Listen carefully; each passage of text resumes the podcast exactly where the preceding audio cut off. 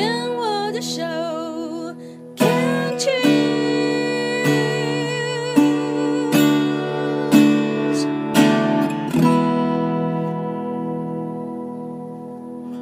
继续收听凯西的十一号公路，我是凯西。现在进行到的单元是想成长学什么？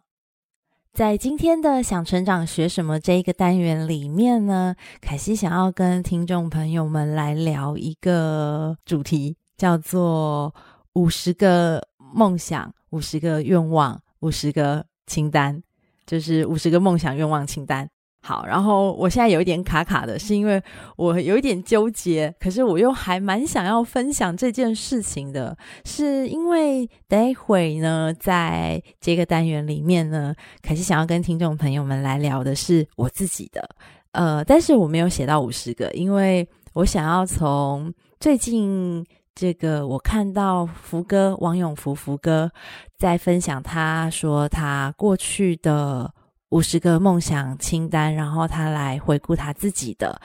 呃，然后因为我是在福哥的电子报里头，当然也是有看他的 FB，然后他有提到五十个梦想清单，然后在去年的时候我就写了自己的，那写了自己的之后就收起来，然后也没有很仔细的看，嗯、因为我就想说，反正我有写。那真心很想要做的事情，我会一直记得，一直记得。那确实有一些是记得了，然后也有一些就是完成了。但是更想要在今天的单元里面，在今天的节目里面讲的是我在二零一八年的。那一个我的我的愿望清单，那我当时不知道不知道有五十个梦想清单这件事情，我当时写的是我自己的，然后是在会写下这一份清单的原因，是因为我在二零一七年的时候确诊罹患乳癌第一期，那那一年我才三十，诶，我三十四岁。这么年轻，我怎么会得癌症呢？好，所以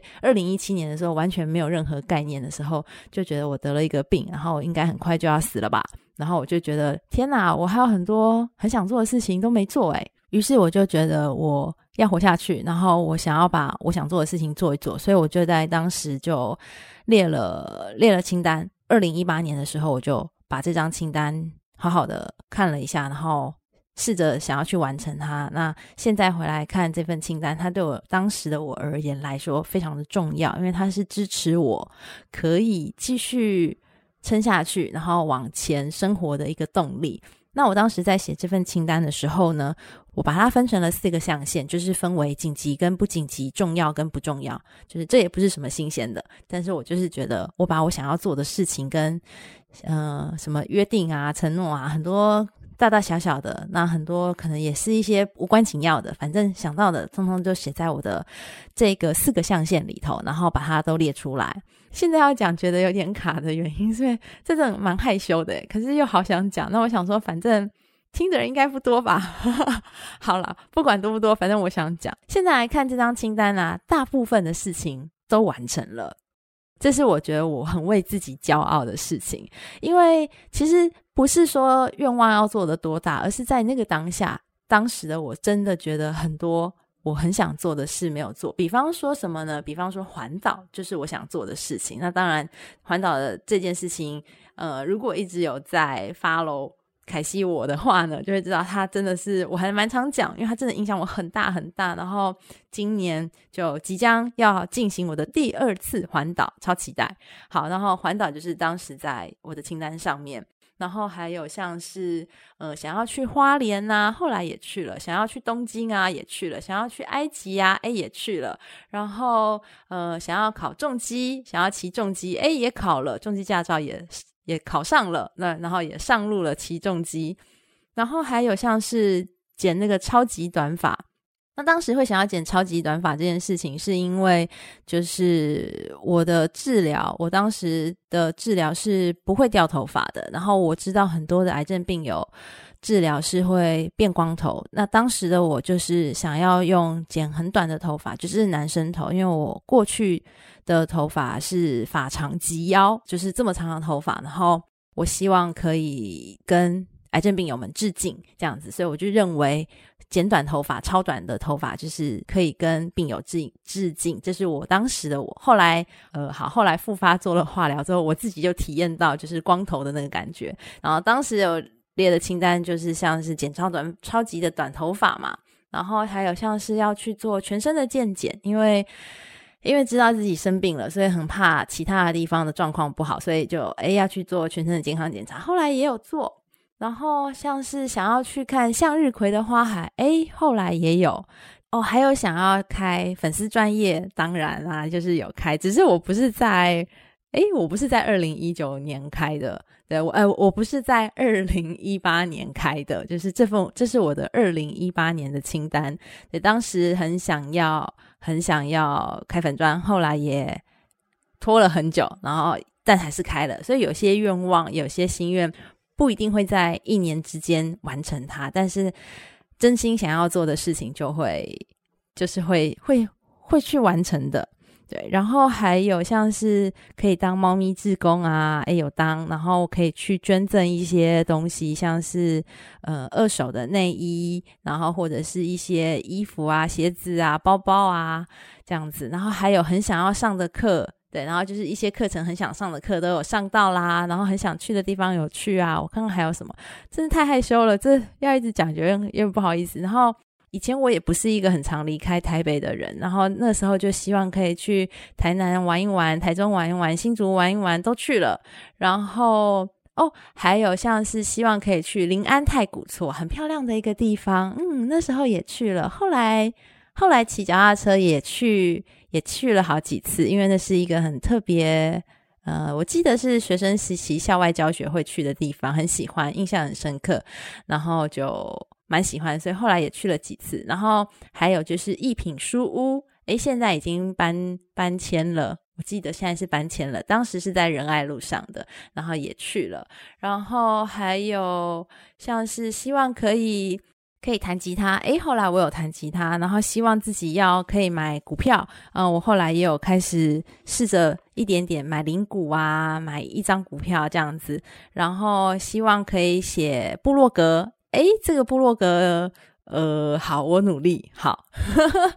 然后还有希望我可以减重啊，诶，有减重，但是还没减到我当时写的目标，因为，嗯，这个减重。一直都没有很认真，直到后来参加了那个就是蔡医师的减脂班之后，才有比较认真。所以减脂这件事情，减重这个算是完成一小半吧。对，然后还有哇，其实不好意思全部说完。对，可是现在回头看这个时候，我就觉得哇，我好像没有什么很。很很远大的志向跟目标，诶，就是觉得有一些承诺，然后有一些约定，希望可以把它把它做一做，然后把它完成。然后讲完了二零一八年的清单之后呢，接下来要讲的就是二零一九啊，还有二零二零啊，反正都已经。过去的时候嘛，那时候也有写下来的，比方说，我希望可以去签署病人自主权利法啊，就后来也签了。然后呢，像呃，我会希望我可以使用 l i p a y 啊，因为那个时候电子支付。嗯，我记我记得最开始好像是接口，但是我后来都一直没有用，直到 Line Pay 开始了之后就想用，然后想了一段时间之后才开始，然后哇，Line Pay 就这这两年超超级棒的，就是真的是一个很很棒的电子支付，然后还有像是电子发票，以前很喜欢对纸本的发票，但后来发现对发票这件事情好耗时间哦，我就希望可以。尽量的省事一点，然后后来有电子发票这件事情，我就希望可以把它做一做啊。我都会想很多事情，都会想很久，然后犹豫很久，然后不是那种行动派的。可是有些东西会一直牵挂着，就蛮占脑容量的，所以就写下来。然后发现这些小事情其实真的很小诶，为什么要自己纠结成这样子呢？我也不晓得。现在好像比较好一点，比较不会这样子。然后还有像是，嗯、就是希望可以去兰屿玩呐、没有去，本来有机会，但后来没去。然后还有像是希望可以搭邮轮呐、嗯，后来疫情爆了之后，就没有什么机会坐邮轮嘛。然后现在现在可以坐了之后，反而自己没这么想想搭邮轮。对，我觉得有些时候就是过了那个时间点，就不一定会很想要做。那有些东西是虽然没有做，但是会一直写在每一次的计划、每一次的清单里头。不过坦白说，现在我其实就真的没有写什么计划了啦，因为在之前也节目里头其实也有分享过，就是自从